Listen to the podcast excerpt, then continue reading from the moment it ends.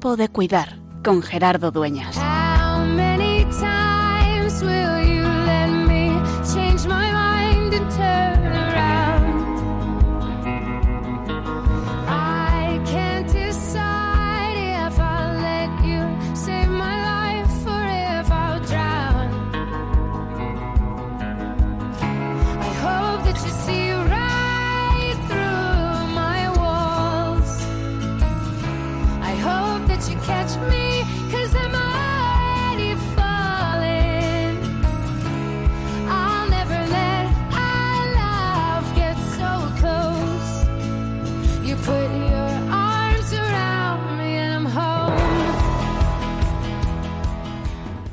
Nos ponemos en camino, pero hay lugares en los que caminar es distinto. Toda tierra es tierra sagrada, pero la tierra santa es especialmente intensa, porque son los lugares en los que no sabemos por qué. Dios quiso habitar. Dios quiso manifestarse a su pueblo en un determinado sitio, en una cultura determinada, en unos momentos oportunos. Y hoy queremos ponernos en camino. Como decíamos hace unas semanas, peregrinar es siempre dejar la propia, la propia comodidad, el propio bienestar y ponerse a andar, ponerse tras los pasos de aquel que ha caminado delante de nosotros. Hoy te invito a que nos acompañes a esta peregrinación especial a la Tierra Santa, al lugar del quinto Evangelio que vio nacer a Jesús. Vamos a ponernos en camino, nos vamos a Nazaret, a Jerusalén, nos vamos a dejarnos curar por Él, que es la fuente de la salud y el que nos salvó desde la Tierra Santa.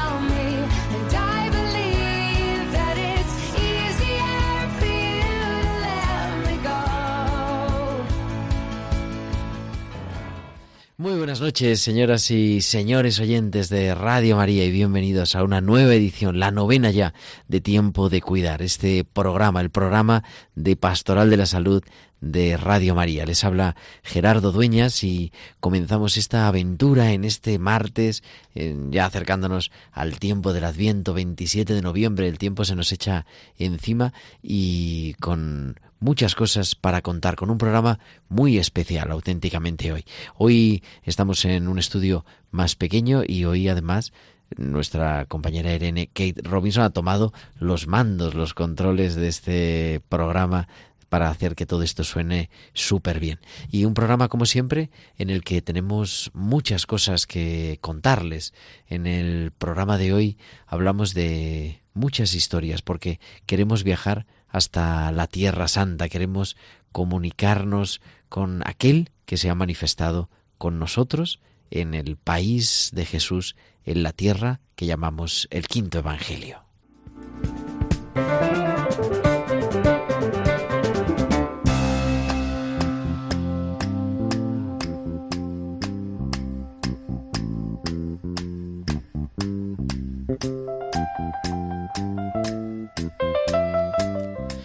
Hoy en nuestra tertulia de expertos vamos a hablar con el director del programa de Oh Jerusalén, el padre Frank Cañestro, para acercarnos a ver qué es lo que tenemos que tomar en el corazón para ponernos en camino a la tierra de Jesús.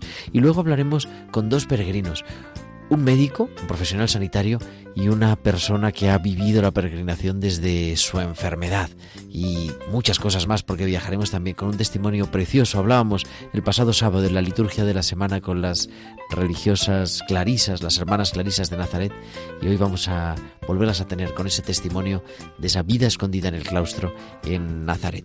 Pero queremos además que comuniquen con nosotros, pueden no solamente escucharnos, sino comunicar con nosotros con sus comentarios en nuestro correo electrónico tiempo de cuidar arroba radiomaria.es y en las redes sociales en Facebook somos Radio María España y en Twitter arroba Radio María Spain y pueden publicar sus comentarios con el hashtag almohadilla tiempo de cuidar.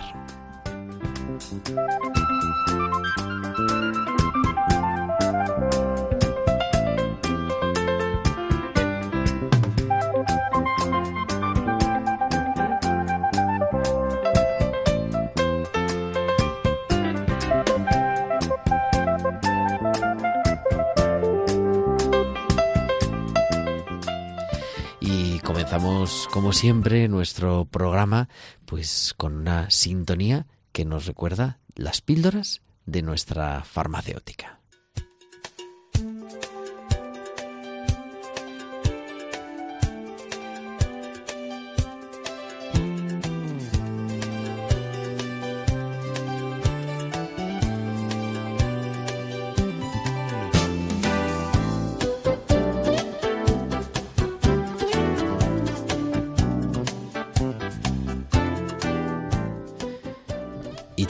Al otro lado del teléfono a la doctora Inmaculada Castillo. Inma, muy buenas noches. Muy buenas noches, Gerardo. ¿Cómo estás? Muy bien, gracias a Dios, muy bien. Aquí estamos. Bueno. Hoy para hablaros de una píldora de fe, de Exactamente. la peregrinación a Tierra Santa. Pues cuéntanos, ¿cuáles son las píldoras de hoy? Pues mira, eh, respecto a la seguridad, la situación actual en la región de Tierra Santa es una, de una relativa tranquilidad tan solo sobresaltada por acontecimientos puntuales que suelen quedar alejados de los centros turísticos principales. Por ello podemos afirmar que es muy seguro viajar a Tierra Santa.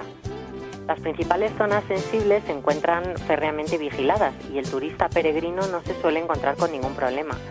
Fuera de la actividad normal del turista sí que hay mayores riesgos, sobre todo en zonas fronterizas. En general, la población local es amable, es normal que hablen inglés e incluso español, y podemos preguntar tranquilamente por la calle si necesitamos ayuda con alguna dirección que nos van a ayudar sin problema.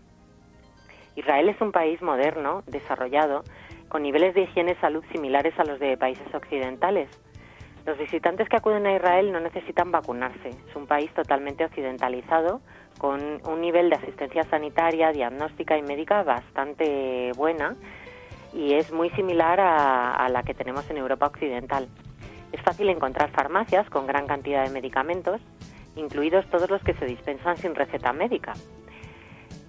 Respecto a si es seguro beber agua del Eso te iba a preguntar, pues porque así en condiciones de salubridad, ¿no?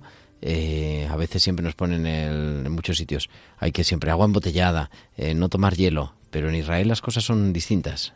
Sí, eh, se puede, se puede beber agua del grifo, pero en cualquier sitio vas a encontrar agua mineral por todas partes.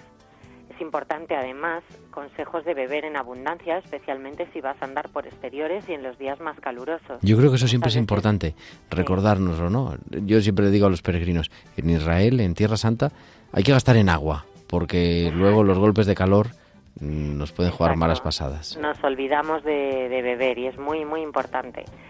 La alimentación que vas a encontrar en los hoteles es occidental y no vas a tener ningún problema. Cuidado si eres alérgico a algún ingrediente y sobre todo cuidado con la comida en los puestos ambulantes, sobre todo los alimentos que vas a consumir crudos.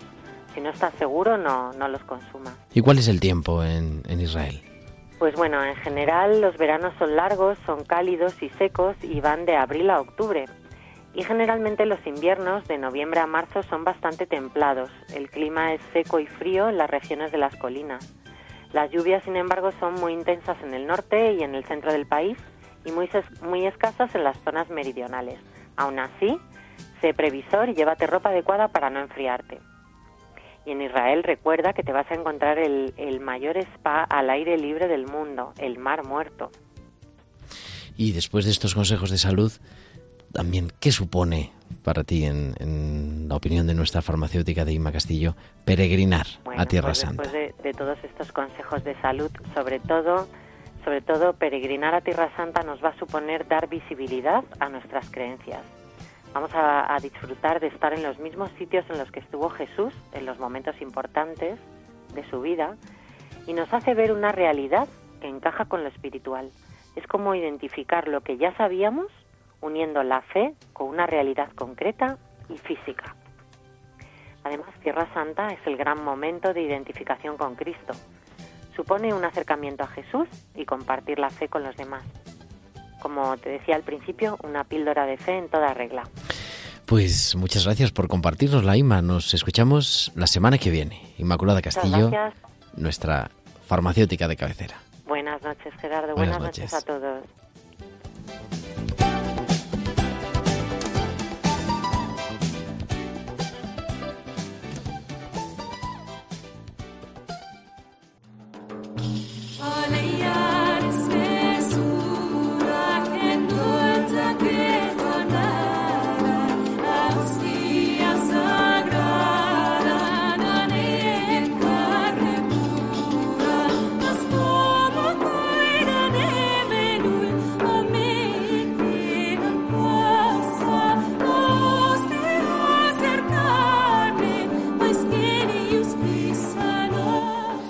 Esta sintonía, que es la sintonía de Oh Jerusalén, el programa de Tierra Santa en Radio María, nos lleva porque tenemos un invitado muy especial. Tenemos en directo al otro lado del teléfono al padre Fran Cañestro, que es el director de Oh Jerusalén. Muy buenas noches, Fran. Hola, buenas noches. ¿Cómo estás?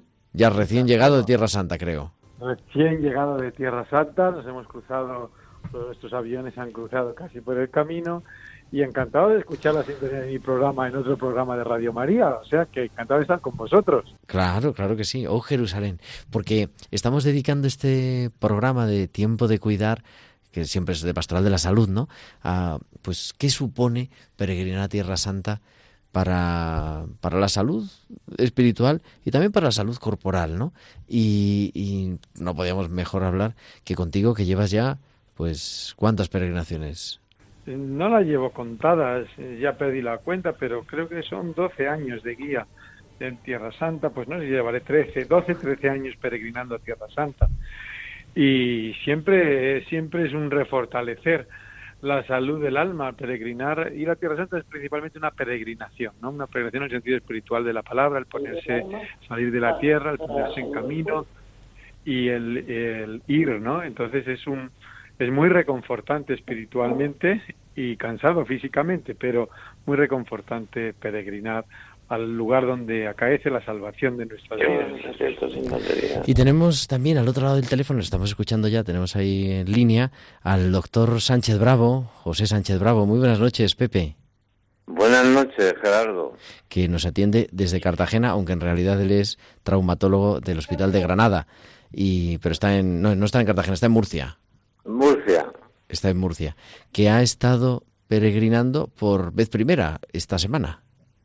Así es, por primera vez hemos tenido mi mujer y yo la oportunidad de acompañaros en una peregrinación que ha resultado para nosotros verdaderamente maravillosa. Entonces yo, por eso decíamos, siempre solemos tener eh, en tiempo de cuidar esta que llamamos tertulia de expertos, ¿no?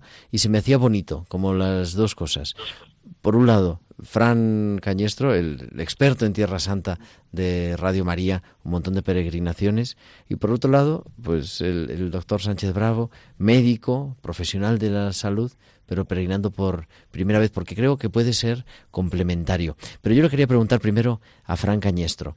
Mm, peregrinar supone ponernos tras los pasos de Jesús. ¿Qué son las cosas que solemos ver en una peregrinación? Porque hay como tres lugares esenciales, ¿no? Quizá. Sí, si lo tuviéramos que resumir, son los tres lugares, el nacimiento de Jesús, la anunciación de María y lo que es también eh, Jerusalén, el Santo Sepulcro o la Anástasis, la Basílica de la Resurrección. Serían como los lugares así más emblemáticos. es entrañable el acercarse donde Jesús se hace niño, se hace carne por nosotros, es entrañable la casa de María, donde acoge y madura esta humanidad que se abre a Dios y es entrañable y fundamental donde la Iglesia nace en lo que es el Calvario y lo que es el sepulcro vacío, el sepulcro de Cristo. Es mm, los lugares, por así decirlo, nucleares de cualquier peregrinación. ¿Con cuál te quedas de los tres? ¿Nazaret, Pepe, Belén o Jerusalén? Jerusalén. Así, directamente. Pues sí, porque bueno, no es fácil, quizá lo haya dicho demasiado pronto y pero sí una vez que lo he meditado un poco pues quizás sea lo que más no me ha llenado. Hombre y es como decías Fran no el centro de nuestra fe en realidad. Sí sí, sí, sin Jerusalén no no cobra sentido pleno todo lo demás. Sí yo creo que sí. el misterio de Cristo quedaría un poco un poco manco un poco corto quedaría vamos, sin, sin el sentido pleno que le da la resurrección.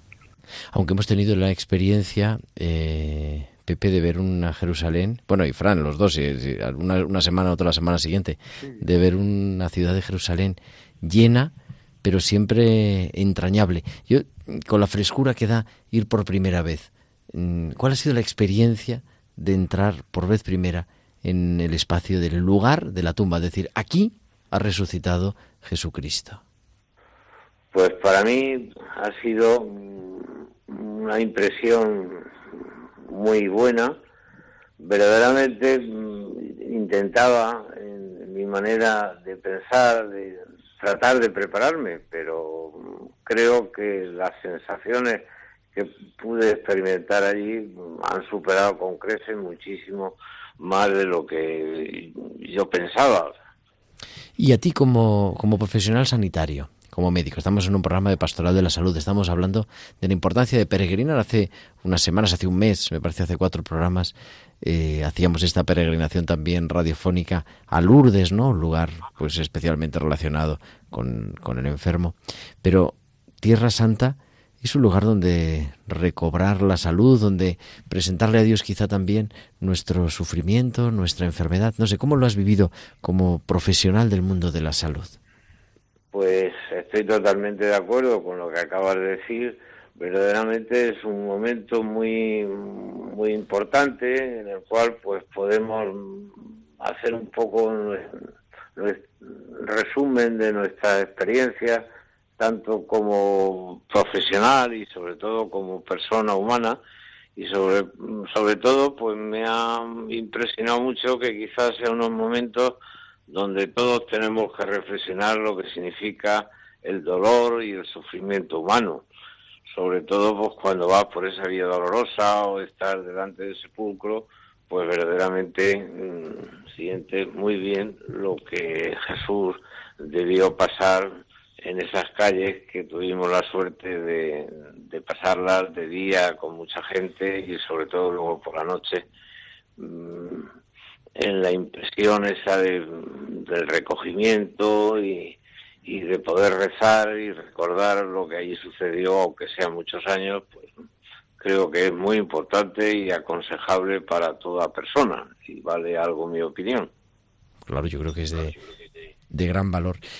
Fran, después de acompañar a tantos peregrinos, y no sabemos las peregrinaciones, pues menos sabemos los peregrinos, pero cientos, ¿no? O más de cientos. Sí, cientos, miles. Yo creo que, a ver, a ver. A ver sí, seguramente, 40 por lo menos por 20, sí. Sí, sí, sí. Miles de peregrinos. Mm, son, alguna vez lo hemos dicho, no lo hemos dicho no Jerusalén, pero yo creo que es bueno recordarlo. En el fondo es una especie de, de ejercicios espirituales andando hay una transformación del peregrino. Sí, eso, eso es así, ¿no? Desde los primeros testimonios que tenemos, porque digo yo, desde la paisana nuestra de Geria, que tantas veces citamos en el programa de O Jerusalén, eh, que lo deja por escrito hasta lo que es la experiencia espiritual de, de San Francisco de Asís, que recupera, por ejemplo, en una Edad Media la humanidad de Cristo, de dónde la bebe él, esa humanidad de Cristo, ese Belén, pues también esa peregrinación o ese cruzada en la que él se embarca para conocer a los santos lugares, o San Ignacio, con todo lo que ha ayudado San Ignacio con sus ejercicios espirituales a la Iglesia, a la historia de la Iglesia. Él también bebe de la fuente primaria de la Tierra Santa. Y así también los peregrinos que acompañamos en el día a día, cuando vienen pues de una fe difusa o una fe confusa o una fe profundamente vivida, pero eh, que se refresca, que se renueva, que cobra rostro, que esa Tierra Santa le va dando eh, geografía, va siendo esa geografía de la salvación que uno va tocando, que va pisando con sus pies, pues como le pasan los días va aumentando el cansancio, eh, pasa uno de la sombra a la expectación, a la maravilla, a la adoración, pasa uno lo que eh, pasa el peregrino por esas fases eh, del anuncio, de la catequesis, de la formación hasta llegar a la confesión plena de Jesucristo que se nos va mostrando eh, en tantos lugares y que se nos va mostrando también en el rostro de los peregrinos que afluyen con tanta ahora con tanta eh, tanto número no a lo que es la Tierra Santa eh, te conmueven también y te van dando la percepción del rostro de Cristo no en la peregrinación. Y también de la Iglesia no porque lo que decías está llenísimo y además con esa catolicidad de la Iglesia, bueno, y, y, más que católica, pero... Sí, sí, no, la, la Iglesia eh, nace, ¿no? Nace en Pentecostés, Pentecostés nace en el cenáculo, en ese, en el, cenáculo está en, está en Jerusalén, como todos los oyentes de Tiempo de Cuidar saben. Eh, el cenáculo es donde tiene la difusión del Espíritu Santo, donde nace esa iglesia y donde hoy eh, pues ves en rezar desde chino, desde coreano o donde ves eh, pues filipinos o ves eh, eh, pues que digo yo africanos no que con tanta frecuencia ahora también indios cristianos de India había muchos. De India de India también hay muchísimos donde San Francisco Javier no hizo esa esa labor. Pues lo ves ves realmente en el rostro y tantas formas de, de adorar a Cristo de confesar la fe en él también enriquece y, se experimenta realmente esa iglesia universal ahí en la cola del Santo Sepulcro, eh, ves todas las lenguas, te hacen las preguntas en cualquier idioma y que uno dice lo que cree en el idioma que quiere, pues ve también, ve también eh, esa universalidad de la salvación, esa catolicidad de la iglesia. Pues muchas gracias a los dos. Doctor Sánchez Bravo, don José, muchísimas gracias por acompañarnos y, y por contarnos también tu experiencia como peregrino por vez primera en, Jerusalén. A vosotros ha sido una gran sensación de otra vez oír tu voz y poder comunicarnos. Muchas gracias. Gracias. por permitirme participar. Y Fran Cañestro, como siempre, nos escuchamos en Jerusalén en poquitas semanas, el miércoles, de 8 a 9 de la tarde, y nos quedamos con su sintonía. Muchas gracias, Fran. Buenas noches. Buenas noches. Buenas noches.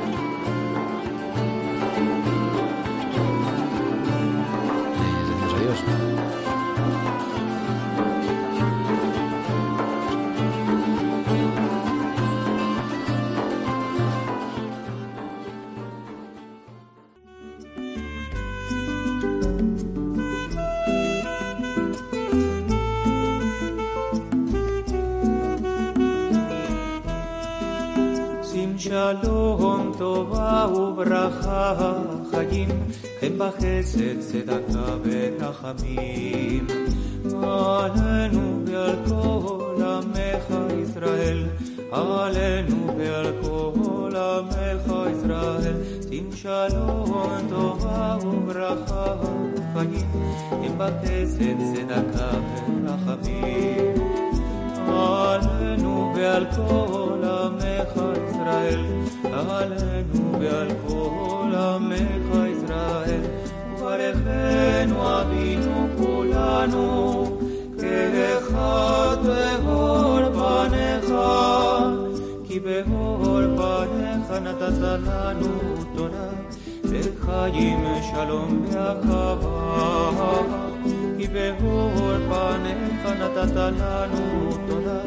וחיים שלום ואחווה, וטוב בעיניך לברכנו ולברך את כל עמך Y esta sintonía, esta sintonía en hebreo, shalom, ese, esa gran palabra que expresa lo que significa, nos llega, sí, nos hace continuar en tiempo de cuidar y nos atiende, está al otro, al otro lado del teléfono desde Móstoles, y no es, es en serio, está Pilar Fernández. Muy buenas noches, Pilar.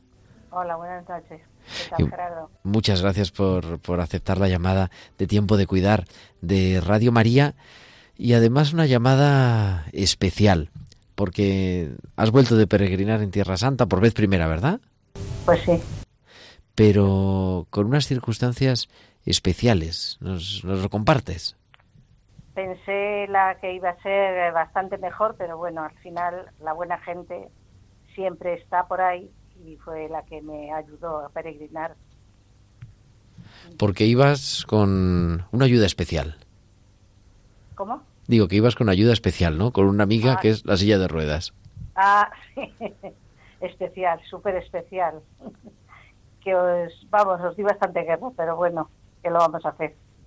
Por eso, pero me parecía importante y fuimos juntos, ¿no? Le tenemos que decir a los oyentes, estuvimos en, eh, compartiendo la misma peregrinación, no nos conocíamos de antes, pero se me hacía yo viéndote allí con la silla de ruedas. Pilar es una persona que está bien, es alegre, está animada, pero bueno, que, que tiene una, eh, un problema físico, ¿no? Y, y no puede estar demasiado tiempo de pie, aunque pues, sí sube sus escalones.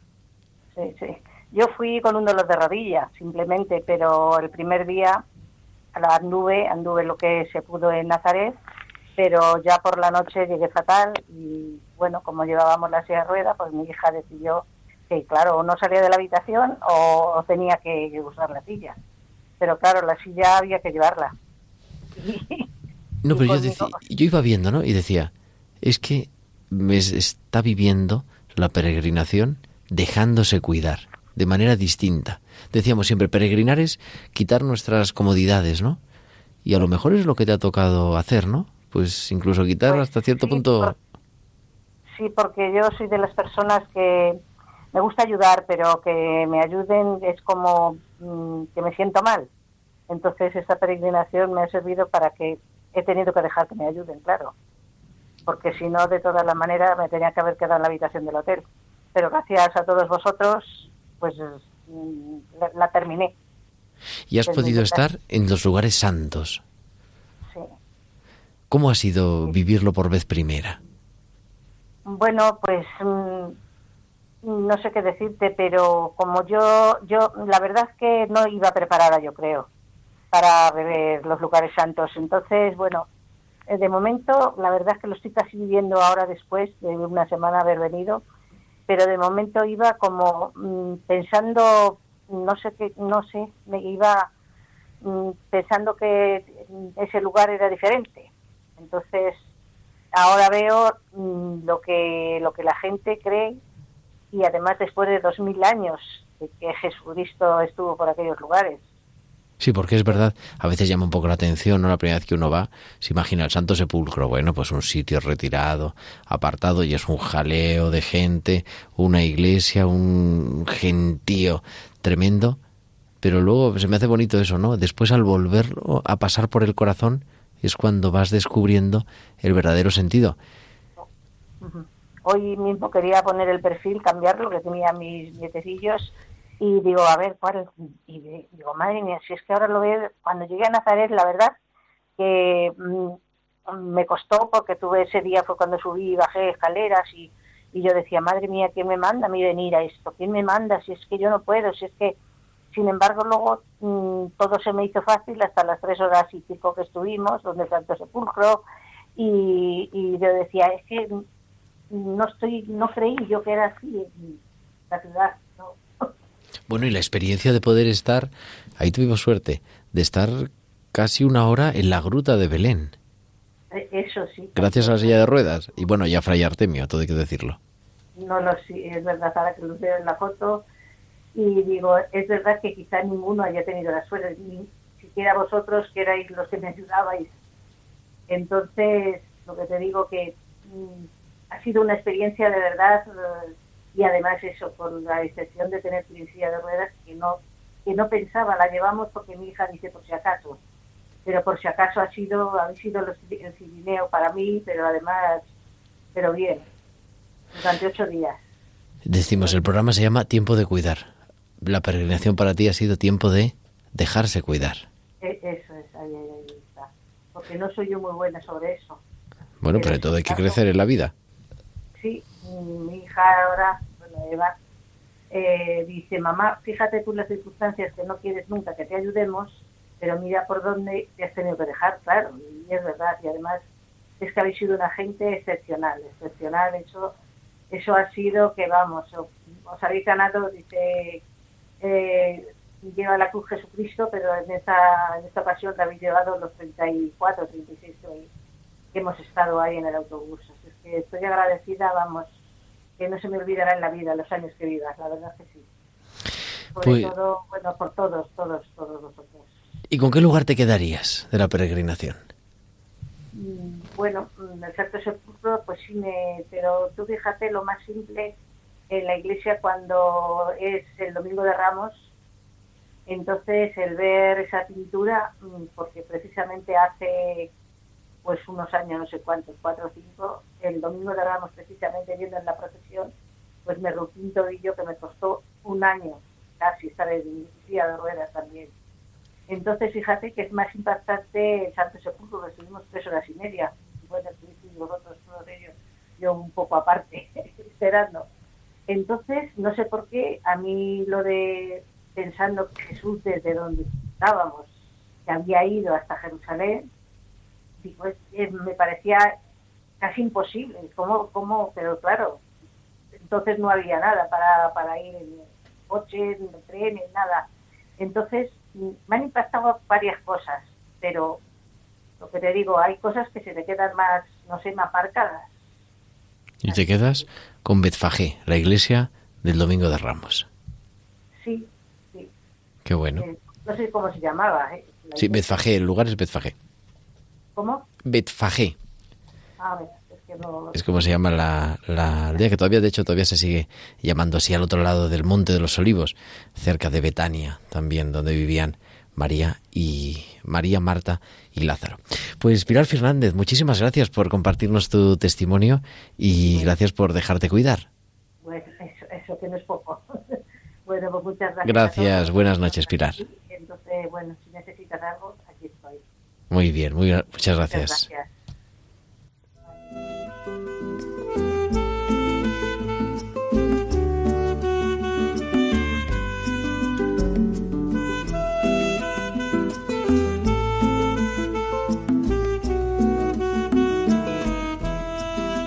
שים שלום, טובה וברכה, חיים, חן בחסד, צדקה ורחמים.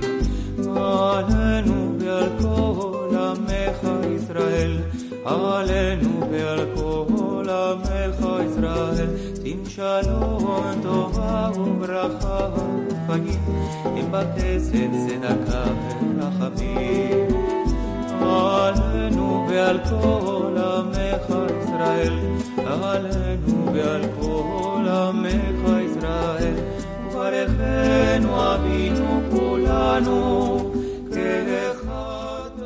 Y seguimos viajando y nos vamos hasta Nazaret a hablar con las clarisas, el monasterio de Santa Clara de Nazaret.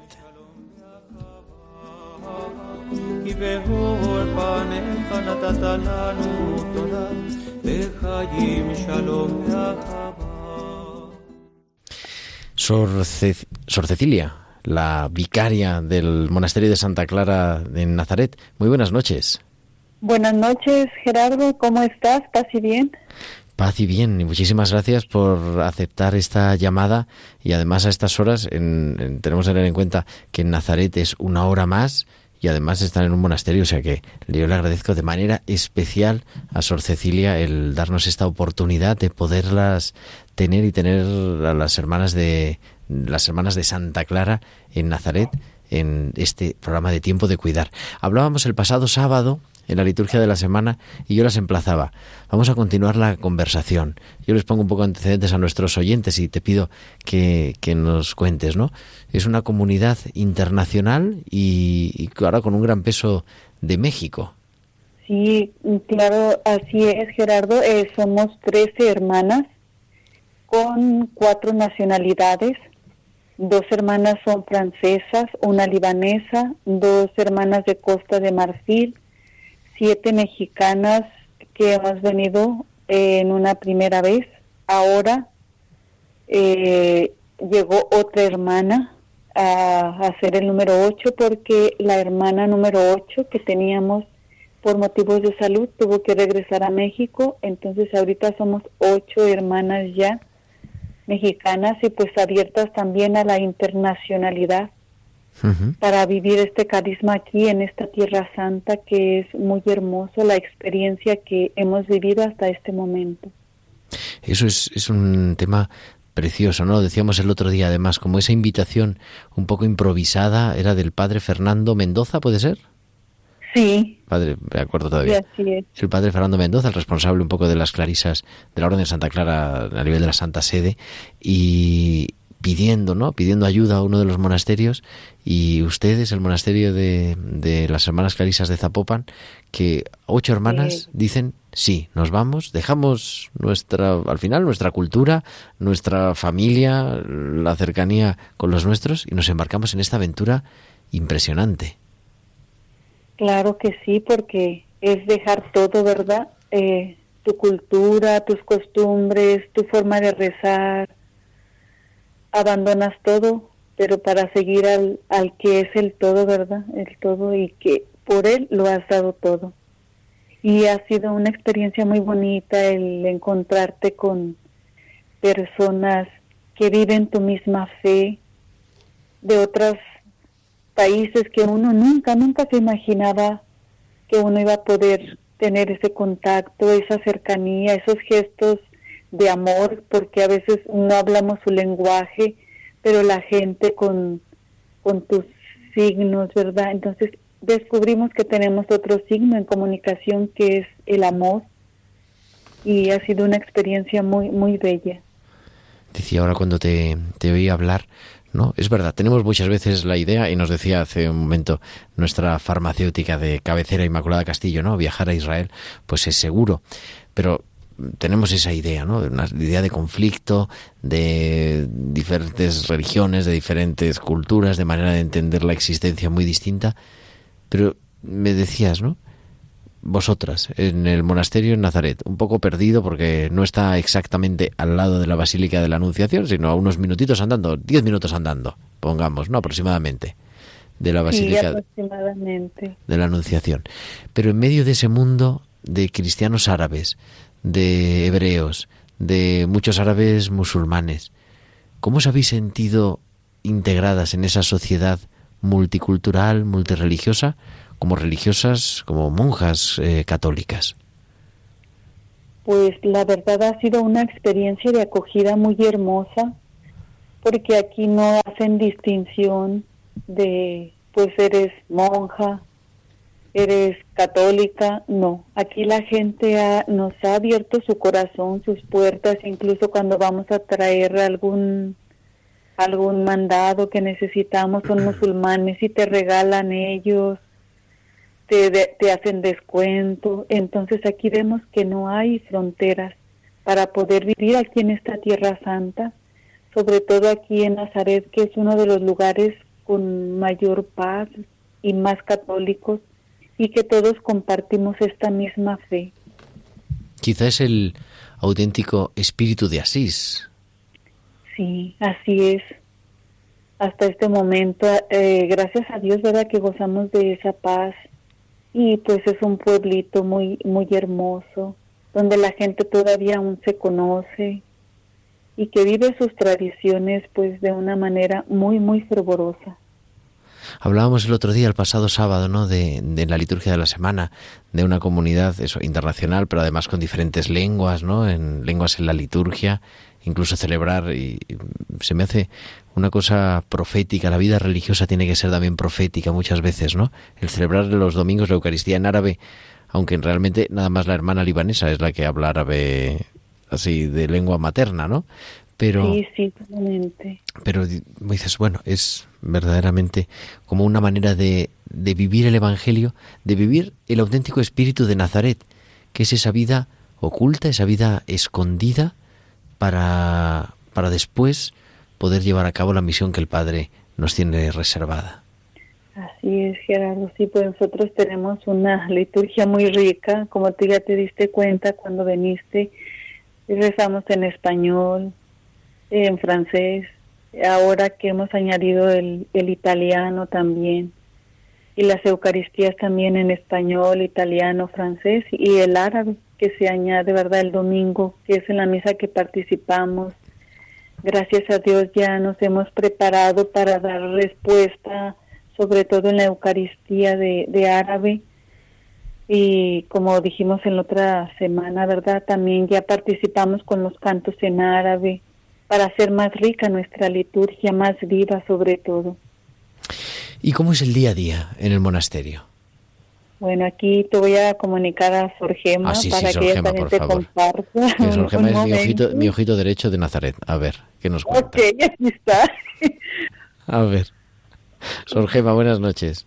Buenas noches, ¿cómo está? Estaba la pregunta diciendo, eh, eso, ¿cómo, ¿cómo, es el día a día en el monasterio?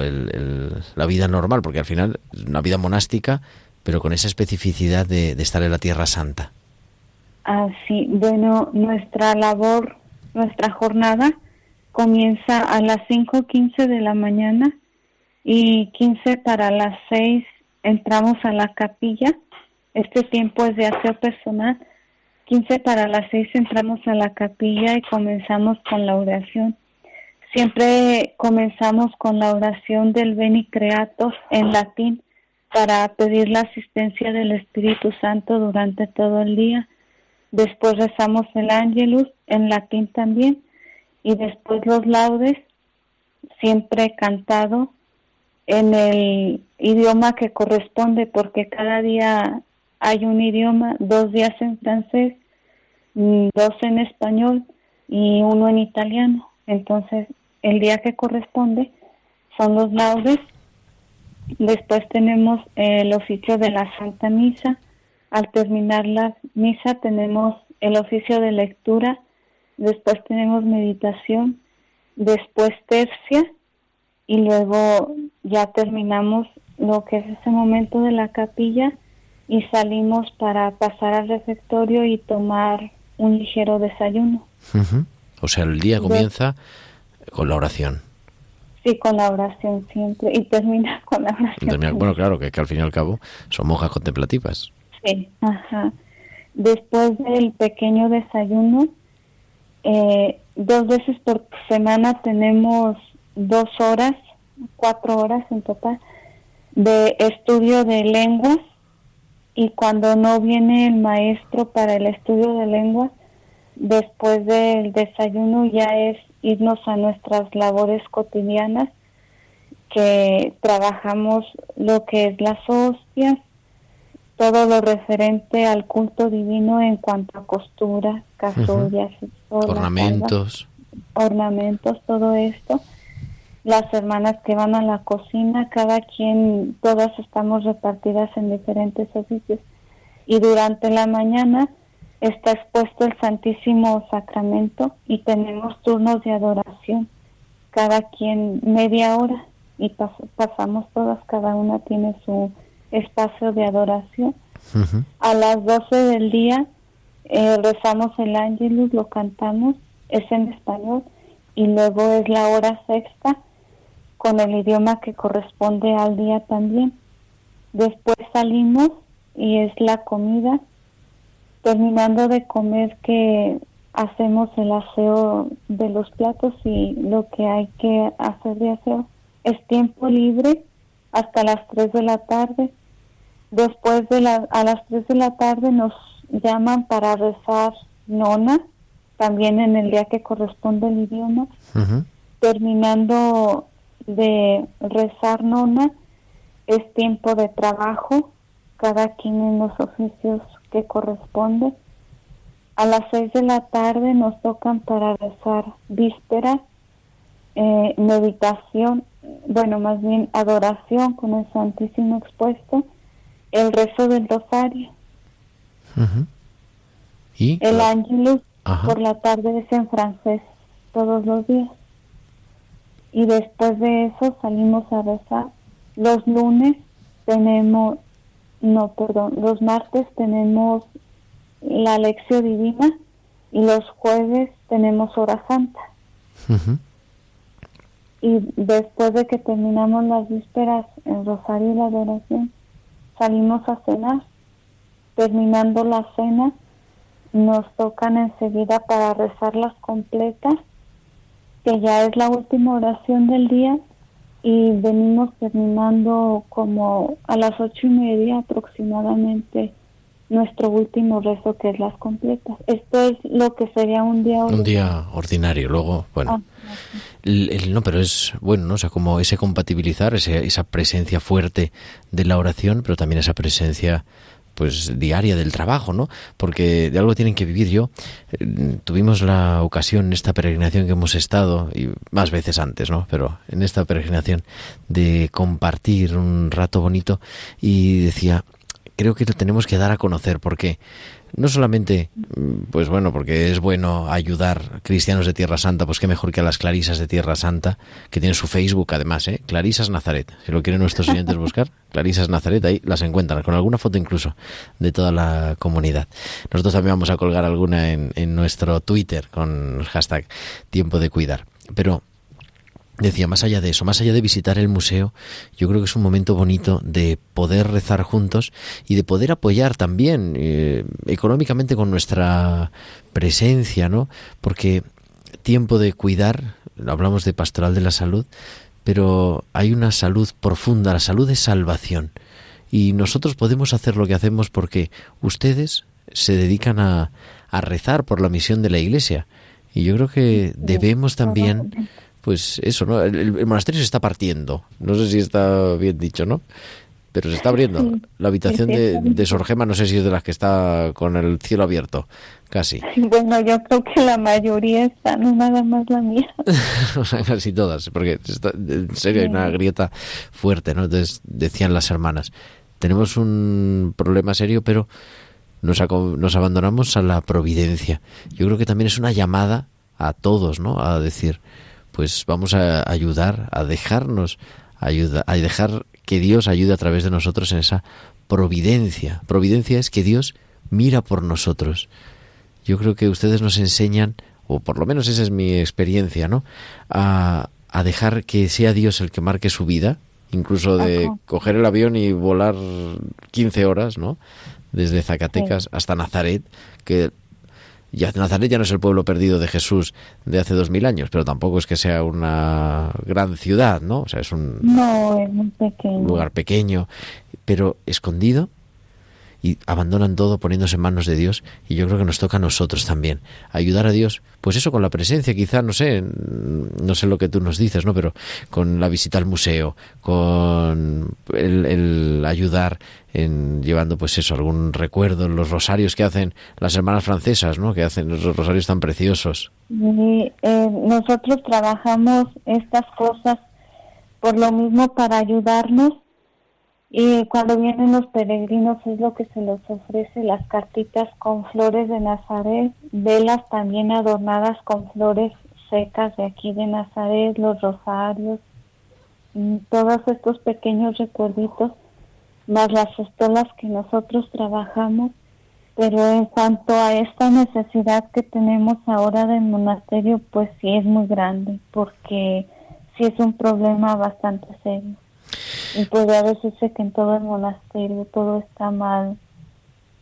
pues ahí vamos a eso vamos a pedir y vamos a intentar ayudar les agradezco muchísimo la, el poder el habernos abierto el claustro el dejarnos meter allí a tiempo de cuidar a Radio María España en Nazaret y, y nos encomendamos siempre a su oración Muchas gracias a ustedes y que Dios los bendiga. Gracias por el acompañamiento que nos han dado en nuestro caminar con su oración y cuenten siempre con nuestra oración. Recuerde que siempre en cada plegaria que hacemos ante el Santísimo Sacramento están presentes. pues muchas gracias Sor Gema y todas las hermanas clarisas del monasterio de Santa Clara en Nazaret buenas noches Buenas noches.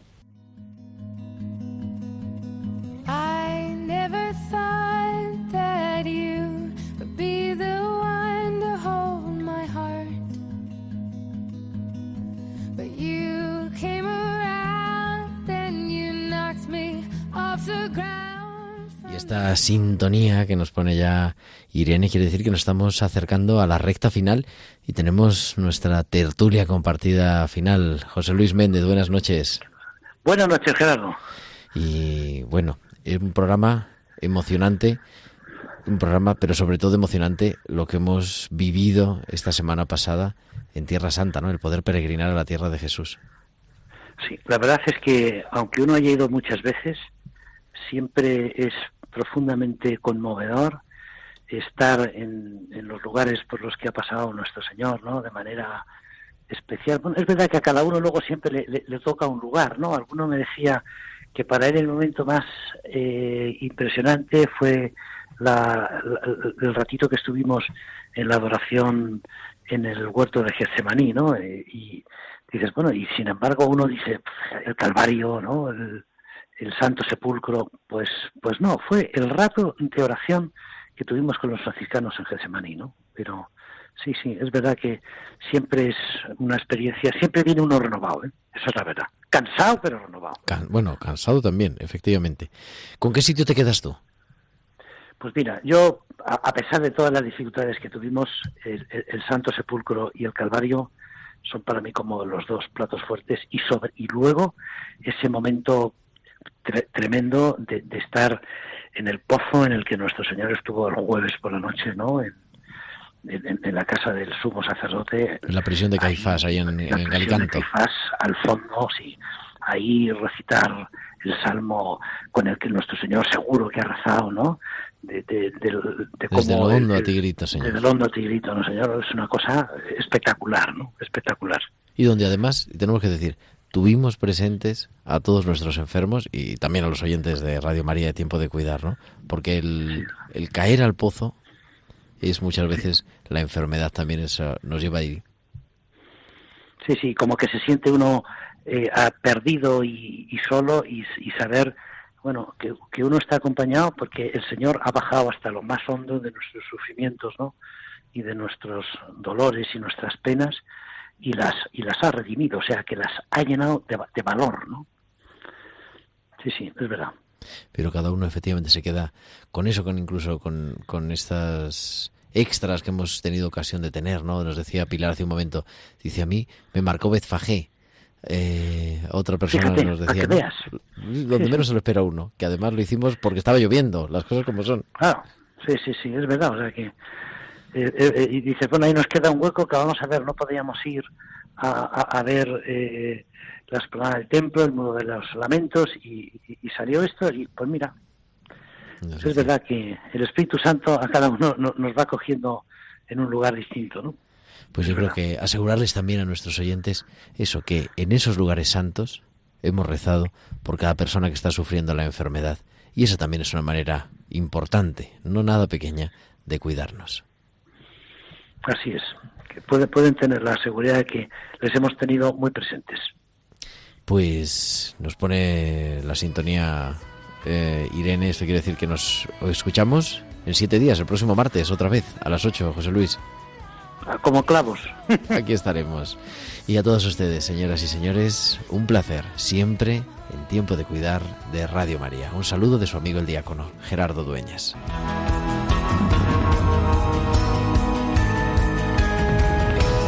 Tiempo de cuidar con Gerardo Dueñas.